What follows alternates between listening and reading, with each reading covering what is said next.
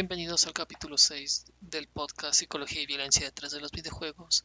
Y sin alargar mucho, porque creo que esto se va a durar un poquito, vamos directo a lo que quiero hablarles en este capítulo.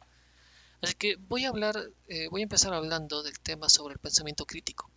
El pensamiento crítico se puede definir como una forma lógica, compleja y significativamente exigente de razonamiento de orden superior.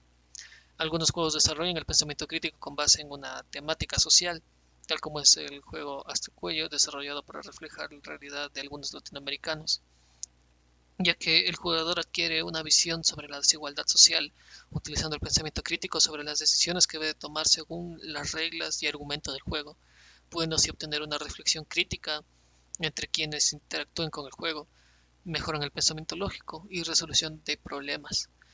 Eh, también se puede afirmar que a su vez las matemáticas permiten el desarrollo del pensamiento lógico, ya que se entiende por pensamiento lógico matemático el conjunto de habilidades que permiten resolver operaciones básicas, analizar la información, hacer uso del pensamiento reflexivo y del conocimiento del mundo para aplicarlo a la vida cotidiana.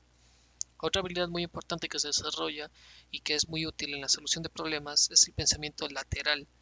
De Bono menciona que el pensamiento lateral es un método de, de, pensamiento que puede ser empleado como una técnica para la resolución de problemas de manera imaginativa ya que se refiere a la técnica que permite la resolución de problemas de una manera indirecta y con un enfoque creativo, ya que el pensamiento lateral es una forma específica de organizar los procesos de pensamiento que busca una solución mediante estrategias o algoritmos eh, no ortodoxos que normalmente serían ignorados por el pensamiento lógico. Y ahora, vamos a hablar un poquito sobre la socialización, ya para terminar esto. Eh, la aplicación de los videojuegos en el ámbito didáctico responde eh, congruentemente al condicionamiento operante de Skinner.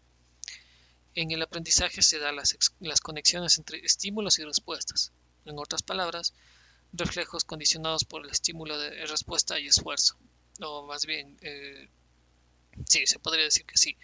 Es decir, mediante el condicionamiento, un estímulo adquiere el poder de actuar como reforzador lo cual a menudo se designa con expresiones de reforzamiento secundario o recompensa adquirida. Y en la ley de Skinner, el condicionamiento operante puede compararse con la ley del efecto de eh, Thorndike, creo que lo dije bien.